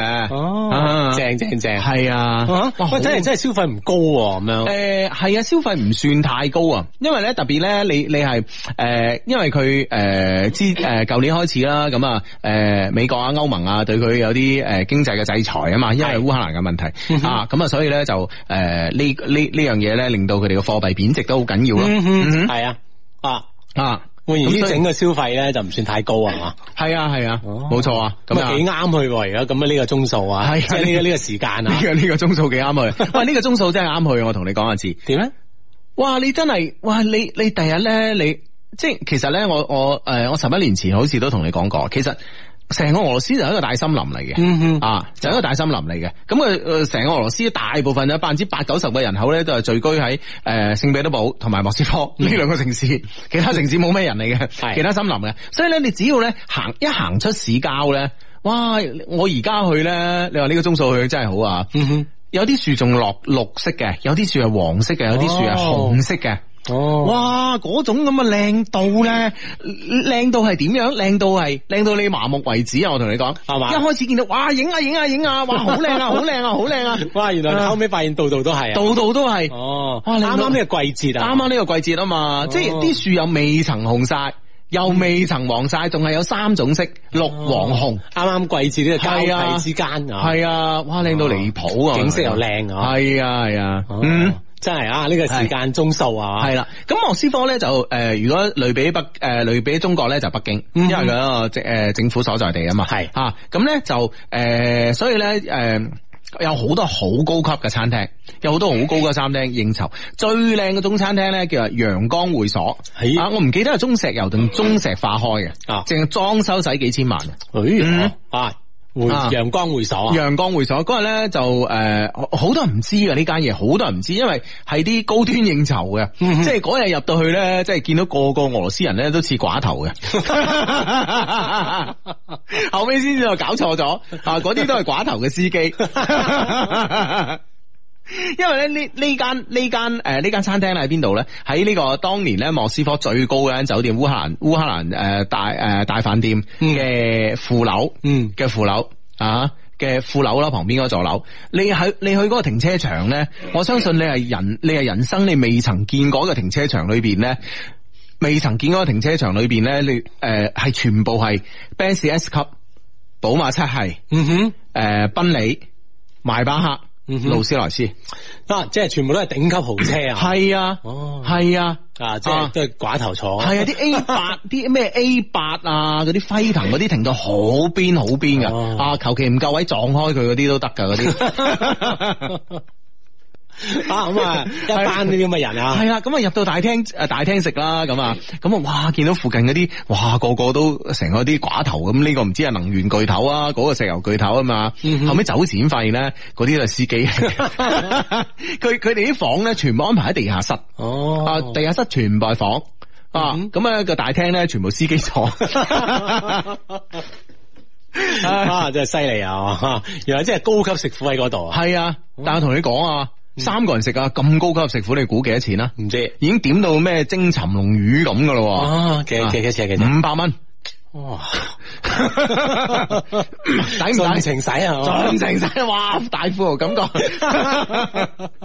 犀利犀利！係啊係啊，哇！跟住落嚟咧，仲精彩。半點報時係由白雲山星群夏桑菊特約播出。北京時間二十二點三十分。嗱，我正話咧都講咗啦，即係呃莫斯科咧就類比北京啦，咁啊，咁而呢個聖彼得堡咧就係上海啦，而聖彼得堡咧同上海咧都係呢個誒咩友好姊妹城市嚟嘅，哦啊，咁啊，所以咧聖彼得堡咧就係以經濟誒一個經濟中心啦，咁啊，咁咧就誒聖彼得堡咧，其實我我誒相對於莫斯科嚟講咧，我更加中意聖彼得堡，因為聖彼得係堡嘛嗯即係靚啊嘛，個度度都靚啊，因為因為沙皇咧，你諗下沙皇喺嗰度咧就經營咗幾百年，係咪先？啊，咁嗯啊所以所以 嗰度一定係靚嘅，東宮啊、夏宮啊咁樣啊。啊，咁啊，即係除咗靚之外咧，仲有仲有係咪又係食吸引你 啊？食咧，佢哋佢哋會更加偏向於歐洲呢邊，同埋更加於即係诶，呃更加冇咁俄羅斯。哦嗯，因為咧事實上，嗱，如果從聖彼得堡坐火車去芬蘭啊，呢啲诶诶呢啲斯德哥爾摩啊，呢啲呢啲地方都係兩個鐘啫嘛。哦啊啊，所以咧更加接近歐洲啊，無論飲食啊方面啊，系啦，而且咧就係诶佢哋咧就靠近呢個波羅的海、嗯啊。其實咧當時咧沙皇咧诶唔記得诶尼尼古拉斯啊，定係诶定係咩彼得大帝啦，是但啦， 都係咁上下名噶啦。咁咧尼古拉一世係嘛，即係當時咧點解會打到呢個地方翻出嚟咧？即係搶呢個地方翻嚟咧，就係、因為呢個地方打完咧，佢哋就喺波羅的海又出海口啦。啊啊，咁啊，所以咧就可以直通西歐啦。嗯咁所以咧呢個地方咧，係又係一個軍事要塞好重要嘅地方嚟。系啊，所以佢海軍嘅呢個軍事要塞咧，都係呢個诶聖彼得堡啊哈啊哈，专门有個景點啊，叫做要塞嘅，啊海軍要塞咁真係要塞嚟㗎我唔 睇係啊，一截住嗰度咧，咁你基本上你出聖彼诶出呢個波羅的海咧，或者波羅的海殺入嚟都好難。嗯咁當年咧就係诶。聖彼得堡咧，當時叫列寧格勒啊嘛，保衛戰喺二戰中咧都好陰功啊，啊哈係啊係啊，係啦九百日圍城九百日，嗯啊彈盡糧絕，但係咧最後都冇俾德軍攻陷，啊，就就靠呢度守住，如果呢度一過埋咧，就冇噶啦一過埋就冇噶吓。啦。啊係啊，就係呢度終於守住咗。啊嗯終於守住咗，所以又係又係又係即係，其實咧诶、呃，无论系即係呢個俄法戰爭咧，即係同拿破崙打咧，定係二次世界大戰同希特勒打咧，其實天氣啊幫到佢哋好多手。嗯係啦，因為冬天嘛，係啊咁啊德軍嘅補給跟唔上。係啊，一凍凍死幾十萬人。哦拿破崙當年又係咁噶噶嗯嘛，一打到冬天，哎誒我 贏，請我手，我係手到冬冬天就得啦。係啊，手到冬天我贏， 我睇啊下點 過冬係啦，冇錯啦， 就係咁樣啊，咁樣所以 啊，咁所以咧就誒聖彼得堡咧就係一個軍事要塞啦，同時咧佢都係波羅的海艦隊嘅呢個司令部所在地。咁啊，今次咧就誒又係即係出門靠朋友啦，我嘅 friend 阿老李，咁喺嗰邊咧就做咗好多年生意噶，啊，即係佢話齋咧開始係做服裝啊，咁啊後尾就做食品啊，咁啊誒而家做物流啊，反正咩都做啦。佢話齋即係咩都好似都做到半撚坑咁， 但係關鍵咧人脈夠。啊嗯，而家做做海鮮，咁啊波羅的海海鮮咧係與眾不同嘅啊點啊？喎，因為波羅的海咧叫海啫喎，係海水嘅鹽分好低嘅。嗯佢接得誒，佢、接入呢個北冰洋嘅口誒，同、埋接呢個大西洋個口嗰度咧，個鹽分大概只有百分之一到二，誒係淡水海。嗯，而且好淡啊！系啊，好淡啊，咁啊，咁咧，所以咧，佢哋嗰啲，佢哋佢哋嗰嗰啲海鮮咧，全部係回游魚，咩叫回游魚？三文魚嗯哼，啊，诶、三文魚啊，同埋诶最靚係咩魚咧？其實嗰度最靚係鱸魚，哦哇！啲鱸魚咧，同我哋啲鱸魚係兩件事嚟嘅，哇！秉性去到嗰度開心啦，海鱸刺 身，得得閒同阿彪講啊，喂，去嗰度開間秉性做刺身，喂，嗰啲咧真係，哇！嗰啲嗰啲鱸魚咧，鮮甜到咧，海鱸真係海鱸，嗯啊，鮮甜到不得了啊！啊嗯就因為佢回流嘅原因啊。係啊係啊，因為佢係淡水魚啊嘛，嗯哦佢係淡水嘅海魚嚟，呢呢樣嘢攞命咧，啊所以嗰啲海鮮咧就好吸引啊啊！嗯海鮮好吸引，哇！啲帝王蟹咧。啊！帝王蟹好陰功，佢哋好頭痛啊，老李頭痛到不得 了，啊話嗰啲四五十斤嗰啲啊，完全賣唔到出去，係嘛，太重啊！太重。佢係你你你真係賣俾酒樓，喂帝王蟹冇人係誒、呃、開邊食噶 嘛，係咪先？通常一一隻咁啊請朋友食飯啊，嗯嗰啲、十斤八斤啊、十零斤啊最受歡迎啊嘛。佢哋、一撈一網上嚟啲五十斤，你點搞？係嘛 唉，實在沒辦法，只能跟自己的家裏朋友一起吃 啦。喂，我有冇有冇？ 佢話呢兩日冇啊，我打你啊嗱 我。真係離晒譜啊！啊，一吃这一吃吃半个月，哎呀，看到那玩意儿都不想吃 了。啊有時就冇辦法啊如果唔係，指意佢部車真係想打佢 啊！佢係做正呢行係冇辦法 嘅。好痛苦啊！佢一次到呢下，一一一即係啲火一到咧，有一批咁嘅嘢咧，支持錢噶，嗯因為你賣唔到出嚟。賣唔到出嚟。係啊啊！。佢只係發明一啲開邊嘅嘢啫嘛， 即係研究下點樣整啊嘛，係嘛呢樣嘢好。啊佢又唔係開酒樓咧，最 弊。咁啊 係，咁咧，但係咧，因為咧佢呢個關係啦，所以咧，誒、佢咧就係、有呢個特別嘅人脈吓，咁、咧可以咧去到一個去到去到誒、帶我哋咧就去到一個島，嗯呢、個島咧就叫做克朗斯朗德島克朗斯朗德啊島啊克朗斯朗德，呢、嗯哼個島係咩咩回事啊？啊點啊？呢個島咧就喺呢、個誒成、個波羅的海嘅中間，呢、個位於呢個芬蘭灣嘅中間。呢、嗯哼邊係俄羅斯，嗰邊咧就芬蘭啦。哦咁呢個島咧喺嗰度，呢、個島咧係係波羅的海艦隊司令部所在地，係、哦一個艦隊嘅基地嘅。而家嗰度咧啊，佢同我講話停住，唔知咩幾多幾多艘咩咩級嘅呃誒導導彈驅逐艦啊，咩咩級嘅導彈驅逐艦啊，咩護衛艦啊，停咗一炸呢啲嘅啊煙翼㗎。哦，即係停晒嗰 度嘅，哦係佢一個海軍嘅基地。海軍基地啊，佢 OK 話佢帶我去，哦係，我話會唔會俾人拉 啊？啊！佢話唔怕唔怕，我帶你去，我帶你哦去。咁咧，哇！跟住咧，喂，呢、個經歷咧，真係真係真係值得出嚟炫耀下嘅。啊點啊？過過跨海大橋，跟住落隧道，哦啊，入到呢個島，哦啊，入到呢個島，跟住咧去到海軍基地嗯哼，影相。啊哦即係佢去呢個島係唔唔使通過船嘅，唔使通過船嘅。哦即係佢專門有埋隧道啊，係啊嗰度通道嗰度。系啊系啊系啊系嗯啊，其實其實咧诶嗱，佢佢係一個咁咁樣嘅形狀啊，知啊，佢其實係一個彎，係一個彎嚟嘅，啊哈係一個彎嚟嘅，係係嗱呢呢呢度啦，聖彼得堡喺呢度，嗯哼，咁佢嗰邊就芬蘭，係咁佢呢個島咧就喺鼠標呢個位，大家睇唔到弊啦。啊就喺呢個灣嘅中間。係啦，咁其實咧，佢啲橋係咁樣通咁佢佢成個性變咧寶就係連埋一齊啦。哦，啊佢係啊變咗一個島變成係係一個橋嘅支橋墩，橋墩係啊只不過橋墩好大而已， 只乜你橋墩大到，哦嗯哇！呢、個島，喂，我開始到呃去咧，以為呢個島好細，哇！後尾呢個島好大，好大，好大。哦後尾諗下唔大，你都做唔到海軍基地 啦，得嗰兩條漁船咩？你估？啊咁佢係一個海軍嘅基地嚟嘅，係啊，係啊，係啊，咁啊都有機會可以睇一睇啊，係啊，咁啊，哇！所正以呢樣嘢，呢樣嘢，我覺得咧就係不虛此行啦。啊正正正嗯係啦，係啊咁啊唔係一般人可以睇得到啊，係啊，佢仲話：哎呀，佢同佢熟嗰個嗰個老友唔休息，佢話如果唔係嗰兩日咧，佢話帶你上船。你啊呢頭要走啦，咪 就 係唉，我冇啊，因為因為點解我冇咧？當時就好興奮啦，啊好啊，有得上船好啊，嗯哼我諗下都冇啦，因為因為咧，我發現好得意喎。嗯嗱。我咧就喺度影相，即係誒誒影個海軍基地啦吓。係咁我發現咧海邊咧海海已經好凍噶啦，係咪先？嗯啲風吹到嘘聲啦，係咪？嗯嗯嗯有人喺度釣魚，嗯哼，跟住喺嗰度咧就有間報紙檔，嗰、個報紙檔咧我諗咧擺日咧有三個人行過已經不得了 啦，今日已經都唔好話買啦，係嘛 今日已經超標啦，一個老李家我哋一家三口。 我覺得嗰啲全部都係便衣嚟嘅，你知唔知？ 全部都及下及下你嗰啲，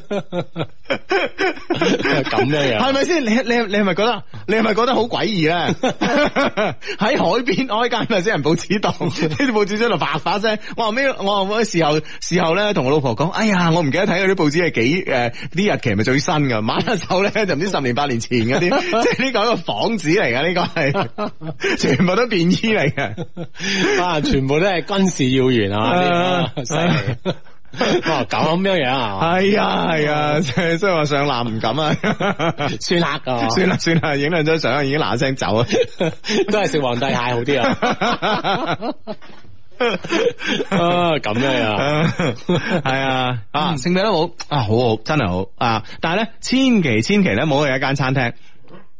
呢間餐廳咧叫普希金餐廳，嗯咁咧、就喺呢、個誒誒、呃其實咧其實個名叫咩普希金文藝咖啡餐廳咁樣嘅，嗯啊咁喺誒莫斯科都有咁啊，莫斯科我冇去到啦，好多 friend 同我推薦噶嘛，跟住咧去到聖彼得堡咧，唉嗰晚啊，唉食啊食啊咁啊，哇垃圾一樣啲嘢係嘛啊唔係唔係講平貴啊，係啲嘢唔好真係食唔好食嗯真係唔好食，啊嗯係啦，咁啊，當當然啦，咁可能诶去旅遊咧，有時都係诶聽下大家話呢間就呢間噶啦，好多時候啊，嗯係啊不過咧要試過先知好定唔唔好啊係，一去到咧，我發現咧就係入邊嗰啲全部係我哋中國嘅文藝青年咯。嗯哼係嘛 啊！全部中國人真係中意抱希金， 跟住跟住咧，我自己好唔爭氣咁樣喺心裏邊咧諗咗下，抱希金啲詩我記得邊首咧？ 我發現咧自己除咗個名之外， 到對於佢嚟講係一無所知，所以 所以都好內疚啫。唉，啊，所以你食唔出啲情懷啊，嗯啊就咁啊，系啦，冇錯啦吓。OK，咁啊呢個 friend 咧就話今日咧又同男神咧去飲下午茶，又逛咗一轉個越秀山啊，單獨出街 N 次啊，都冇好大進展，都唔想約啊。一個女仔發上嚟吓，嗯， 啊咁啊，其實佢究竟想係點樣嘅進展先係如即係係佢即係同自己所諗係一樣嘅咧？喂，咁最基本個男仔拖下你手啊，咁好似正話個 friend 話齋啦，係咪先啊或吓？者係講嘢啊，或者身體語言係親昵一啲啊，吓，係啊起碼即係有呢方面嘅進展啊，係啊完全冇。咁會唔會可唔可以自己輕輕主動啲啊？嗯啊，可能會唔會有有有啲男生係啊比較拘謹咁樣樣嗯，啊？會唔會可以試多次咧？咁樣咁啊人哋都願意同你出街啊？喂，咁而家而家喂，坦白講，一個女仔肯同我出街，咁我我我就話唔係好方便啫。你你肯到咩咁啦，係咪先？咁唔代表你你對佢有意思噶嘛？字係嗯哼，咪？咁咪咁，既然佢係你你唔嘅，乞佢唔乞你憎，係咪先？係咁你同我出街有咩問題啫？咁我意思係，既然佢係你嘅男神嗬，咁係會唔會你輕輕主動啲咁多啦咁會唔會咧令到個嗱嗱有兩個負面誒、呃有兩個負面考慮㗎，一個一個負面考慮咧就會唔會覺得誒、哎女仔太主動啊，嗯唔值錢啊咁樣啊，咁女仔方面會咁諗噶嘛，係係咪先係嚇啊？其實其實但係當然唔一定要出做到咁出面嘅系啦，咁其實你又唔係出嚟做嘅，係咪先？值唔值錢呢 啲，同你冇乜關係啊。系好多嘢系通過暗示啊嘛，係咪 先？可以試一試呢個男生啊。係啊，嗱，過俾俾个 tips 你啊，嗱，過兩日咧就嗱天氣預報話啊，過兩過兩日咧，會凍啊可能會凍少少啦，凍一兩度啦，咁啊，咁反正你你啊，唉，廣州凍得去邊啦，係咪？咁咧，反正你啊你啊你啊短袖 T 恤啊，咁樣出街又約佢吓，哇，係咁咧就夜晚食完飯出嚟咧，誒嗱，譬如話。起風喎，系啊，等車嗰陣咧，稍微。咁啊，跟住捽下自己嘅诶嘅嘅嘅呢個呢膊個頭啊手手手啊臂啊，咁樣睇下佢咩表示。哇！如果呢個時候都唔俾啲温暖你咧，你又唔使約佢噶啦。啊男神又點啫？係咪先？一個唔中意自己嘅男神，同自己有咩關係咧？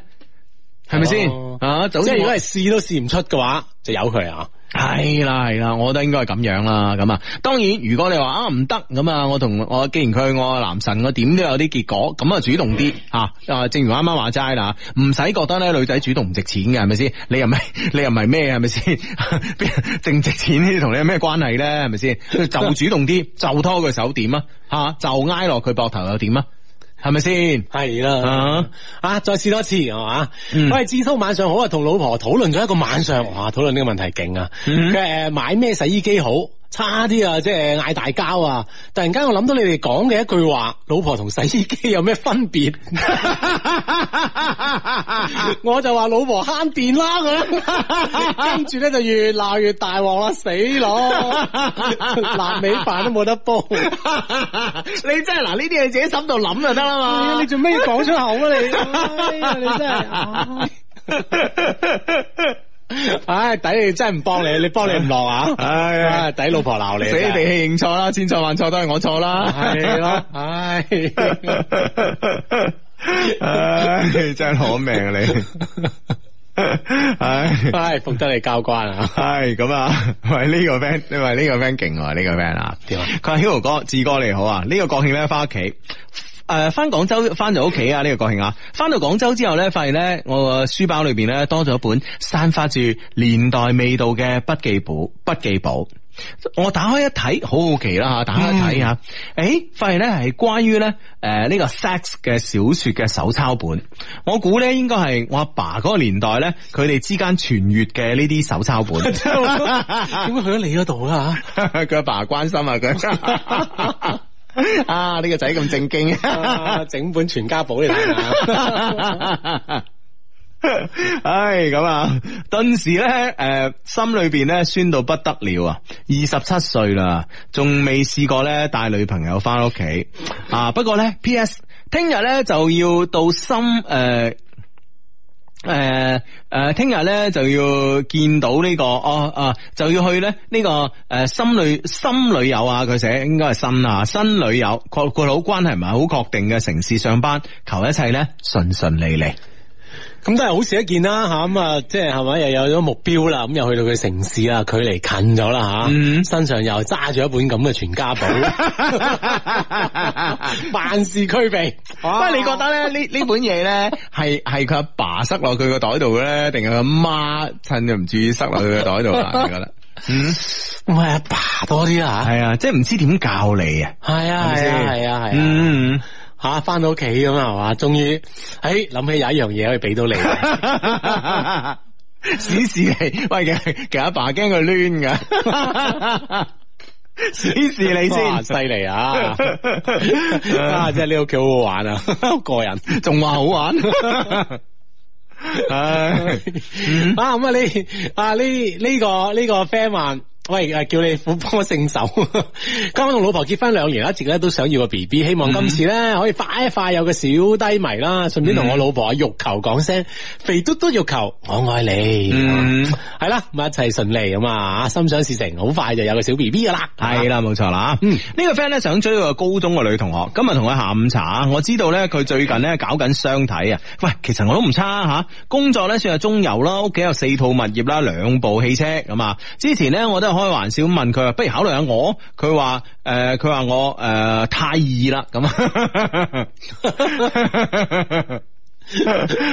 唉，傻傻地啊！因為咧高中嘅時候太二啦啊，太二啦啊！我嘅行為咧比較誒、呃比較逗比啊啊嘅原因咧，幫佢造成咗唔好嘅印象。你話我點追好咧？喂，咁你二啊揾用二嘅方法嚟追啦。系咯，我相信二都係一個都幾好嘅優點嚟噶。可愛啊，最基本。系啊，而且好玩係咪啦？嗯嗯嗯啊，令到佢同你一齊咧好開心咁樣。系啊，喂，其實咧，佢佢而家咧已經係即係，佢已經同你坦誠咧，佢诶交往異性嘅方式已經係诶开放诶、呃、开放咗呢個相睇嘅呢個通道啦，已經啊，嗯咁啊、證明咧，其實某種程度上，無論佢自己或者佢屋企咧，對於佢嚟講都诶，对于婚姻咧係一定嘅诶迫切性嘅。嗯，啊，咁我所以咧，我覺得咧呢個時候咧，你追佢咧，無論點追，我覺得都就係就係朋朋友咁樣追，係咪先？就係有經常去食飯啊、睇戲啊咁樣，然係之啦後，。霸住佢啊啊，，霸住佢咁咪 OK 啦。就係咁樣追，咁都追到啦，係咪先？特別咧，你咁易係咪先？咁易好搞笑噶嘛，啊系係咯，咪先？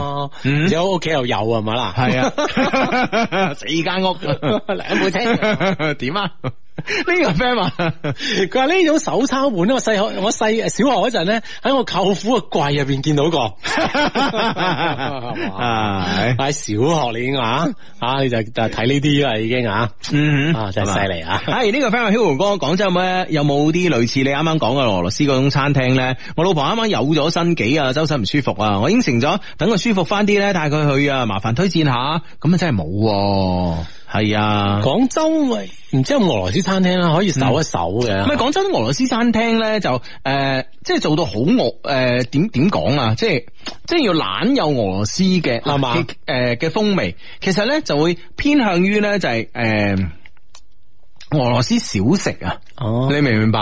就係向向嗰啲風味發展啊！其實你諗下，人哋沙皇帝國，喂沙皇係幾識嘆嘅一個一一一一一個皇帝嚟嘅，係咪先？啊當然啦係咪先？嗱喺呢個法國有專屬嘅葡萄酒，有專屬嗯嘅香檳，係咪先？係識飲識食噶嘛？所以誒、呃所以俄羅斯嘅貴族咧，當年應應該係又揀飲擇食噶嘛。係所以啊，所以咧俄羅斯嘅你唔好話，哎呀俄羅斯餐好難食啊，好粗啊，係因為呢邊啲人將啲最粗鄙嘅嘢拎咗翻嚟啫嘛，係咪先？？誒，嗯啊即係最本土化嘅嘢啊！係啊啊攞翻嚟 啊嘛！系啊，你明唔明白？即、係好似我哋出國食嗰啲中餐，喂，大佬邊度食得落口嘅啫，係咪先吓？嗯得罪講句啲温州朋友開嗰啲，係咪先？啊，想死啦！食一餐你就係咪先？係嗯啦啊咁啊不如食麥當勞係咪 先？其實咧，我覺得你唔好話喎，即係你你你诶、誒你去到歐洲咧，你覺得你食唔慣啲食唔慣啲嘢咧啊，其實最穩陣咧就係麥當勞啊、Burger King 啊呢啲。嗯哼啊啊咁啊，相對穩陣啲啊！係啊係水啊，準一致啊！係啊，水準一致噶，真 係。系啦，咁啊，可能喺廣州咧，可能都好難揾到一啲咁樣即係比較好嘅餐廳，俄羅斯餐廳。系啊，大佬，你你咪諗咯，好似利苑咁嘅酒樓，你開到去冇诶、開到去外國邊有生意嗯㗎，唔啱口味啊嘛。但係呢度哇，好食到不得了啦，嗯係哼咪先？咁俄俄羅斯菜又係一樣嘅，係係嘛？啊，所以咧氹老婆開心唔一定要俄羅斯菜嘅吓，啊嗯咁啊諗得計仔就 OK 噶啦。喂，有個 friend 話，即係下個禮拜咧去上海咧，同呢個女朋友呢、個過呢個紀念日啊，拍拖紀念日，嗯有咩酒店可以推薦下先？上上海應該都嗱，就唔係我住嗰啲啦，肯定。啊，唔係你唔係你住嗰啲。即係唔係咩？我住嗰啲啊，正經一張床，咁你嗰啲有圓床 啊、水床啊嗰啲，係咪咁噶？我住嗰啲都好正經㗎。 啊！我哋啲床係四方形哦噶，你住嗰啲梗唔係咯。 上海，喂，但系我又唔知，但系我诶、呃我诶、呃好似聽講就係蘇州诶、呃 W 新開啊，啊，聽講唔錯。唔係蘇州 W 新開，就係诶诶上海 W 新開，叫叫做蘇州河啊嘛，好似係。係嘛？係啊，喺嗰邊嘅，哦啊，佢都係叫做外灘 W 啊，因為咧佢都係望诶，都係外灘行到好尾、好尾、好尾咁啦，啊即係攤 尾啊攤尾啦，係啊，啊 W 啦，其實靚嘅，跟住咧其實咧，诶上海咧有一個地方，哎呀死啦，我唔記得個位叫咩，其實嗰嗰度有幾間啲設計酒店係靚噶，有幾間設計酒店係靚噶，係嘛？係啊。啊哈！弊啦，我唔記得個地方叫咩添。嗯，哦我即刻百度上海地圖。啊 真係諗起先啊！係啊係啊，啊激死我真係啊！相低啊，一個诶、呃一個之前拒絕過我幾次嘅女仔，國慶國慶嗰陣咧聯繫翻啦，嗯然後今日同我講俾大家一個一次機會，但嗯未答應做我女朋友。哦哦如果之後咧我有更中意嘅女仔咧，就叫我放手去追。嗯，喂，佢佢到底想點咧？诶、我要點先可以鞏固我哋嘅關係咧？哇，女生講到咁樣樣嘅話，表明佢自己豁達咧，定係表明一種咩狀態啦吓？嗯，嗯哼，喂，我覺得可能呢個女生即係我諗係呢啲表面嘅詞語嚟嘅啫吓，係嗯其實佢係真係想同你發展嘅，會唔會係咁樣樣咧？诶，我覺得真係嘅喎，係啊，即係有有啲至少我唔覺得佢係有咩咯，我唔覺得佢係即係呢呢句話係，我覺得佢係話中有話咯，至少。嗯哼，啊，即係有有時有啲诶、呃女生啦，表面上或者口咧都係诶、即係好硬淨啊，企到好硬嗯啊嘛，唉、你想識你咪識個第二個咯，點點點吓，诶、嗯我冇所謂啊咁啊，但係咧可能內心咧其實都係好在意同你一齊嘅。係啊，吓係啊，所以呢呢樣嘢咧，你唔好理佢點諗啦。如果你仲係中意佢嘅話，你咪繼續追住佢先啦。係啊，係啊，佢點所以諗，一定佢慢慢會向你同你坦白噶，你放心啊。嗯但係你自己作為你自己嚟講，你千祈自己唔好唔好放棄呢樣嘢。啊哈，你嗯諗清楚自己吓。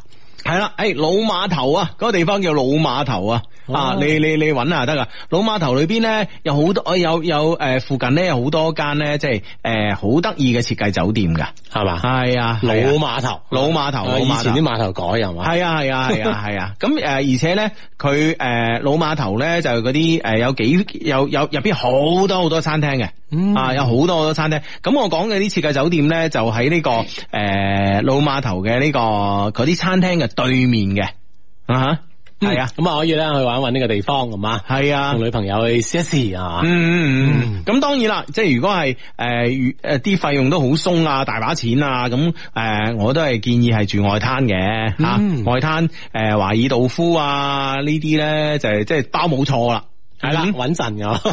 係啦係啦，誒仲有一間酒店係幾得意啊啲房誒、呃叫做外灘誒、呃英迪格啊 Indigo 啊。啊哈啊外灘啊外灘 Indigo 酒店嗯啊英迪格啊，咁都係響誒去老碼頭嗰個方向嘅。嗯，係啦，咁啊誒應該都外灘方面咧都有好多選擇㗎嘛。係啊，嗯，志哥我好難受啊！啱先咧碰诶撞到自己暗戀嘅女仔咧，同佢男朋友一齊啊！以前咧我就冇把握機會同佢表白啦，而家咧就冇咗呢個開口嘅機會啦，亦都冇咗呢個表白嘅動力。但係每次诶、呃撞到同佢有關嘅事情咧，心入边都唔好受啊！嗯我應該點算好咧？咁樣樣吓，咁自己暗戀嘅女生咁已經而家應該係機會好微噶啦噃。係啊，同佢男朋友一齊啦，咁啊，咁你由佢啦，係嘛？關鍵係可能你而家未撞到個新嘅女生啫，有新嘅女生嘅話，呢、嗯件事就會過去嘅。冇錯啦，冇錯啦，吓嚇嗱嗱聲物識個新嘅吓，擴闊自己嘅生活圈子。啊總有更好嘅等緊你吓。系，啊其實有時咧，即係我哋诶、呃有時咧，我哋人咧，其實都係一個矛盾嘅綜合體吓。有時我哋中意一個女仔，我哋覺得佢千樣好，百诶、百般好，千樣好啊。咁就係呢個女仔，呢、個女仔就係我女神啦。啊，佢把拖啊，點辦咧？好傷心，好唔開心吓。咁、其實有呢、個呢、個呢、個同事咧，其實有冇反诶、有冇反省啊？到底自己係咪識得女仔太少咧？ 係咪先？啊，自己咧就即係諗諗埋一邊啊，累咗埋呢度咁樣樣。系啊，哦系啊，咁有時可能係因為你識個女仔太少，所以你先覺得呢個女仔有幾好啫嘛，係咪嗯先啊？係嘛？咁你嗱，通常即係即系百花叢中各片不留诶不诶不沾身噶啦，係咪先啊？咁你只有百嗯 咁犀利花叢叢中各，你先知道，喂呢朵花靚，嗰朵花靚，呢朵花香，嗰朵嗰朵嗰朵花高貴咁啊嘛，係咪先係啊啊？你成日對住一個，你梗係覺得佢好啦，但係當你見到其他嘢嘅時候，咁我覺得咧，你又唔會覺得佢有幾特別噶啦。係啦，就唔會啊咧就即係獨沽一味咁樣樣。系啦，冇错啦嗯啊！呢個 friend 話：至晚上好啊，我嘅寶寶去咗日本旅遊啊，異地戀咗幾日啦，咁哇好掛住佢啊！我哋而家一齊聽緊噶，麻煩你幫我用呢個雌 性雌性啊，雌性嘅聲音讀出。陳係師傅，我好掛住你啊！嗱嗱聲翻嚟，我哋一齊煲臘味飯。哇！女仔發出邀約啊！哦哇！如果我陳師傅啊，今晚游水翻嚟啊，凍啲啊，凍啲啊！啊！嗱嗱聲嗱聲啊啊嘛，異地戀咗幾日啦，係嘛？係係啊，好快旅遊翻噶啦，係啊，咁啊，咁啊喺日本帶啲好嘢翻嚟放同佢煲臘味飯啊！好咁啊。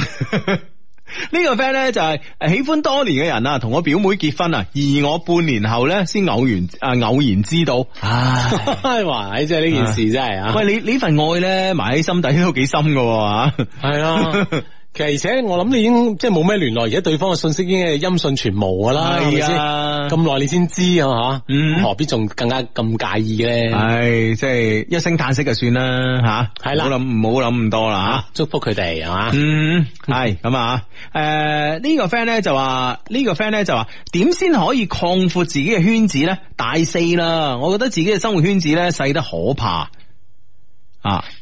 點樣咧？其實喂，大四會唔會就係誒諗嚟諗去都係自己啲同學啊，甚至乎只係局限於自己同宿舍嗰班同學仔咁啊？係嘛係啊。啊，喂，大四咧，你再喺大學裏邊擴闊你自己生活圈子咧，其實有啲難啊，因為大家都去實習啊，揾嘢做啊，咁係啊樣。特別特別，你諗下，而家啲下學期啦嘛，嗯哼啊上學期係嘛？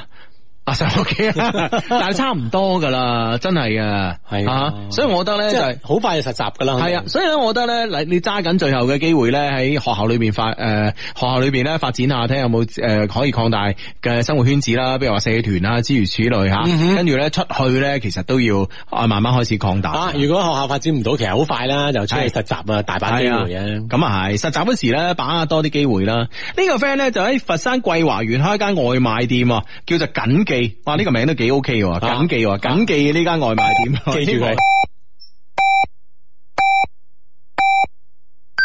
北京时间二十三点正。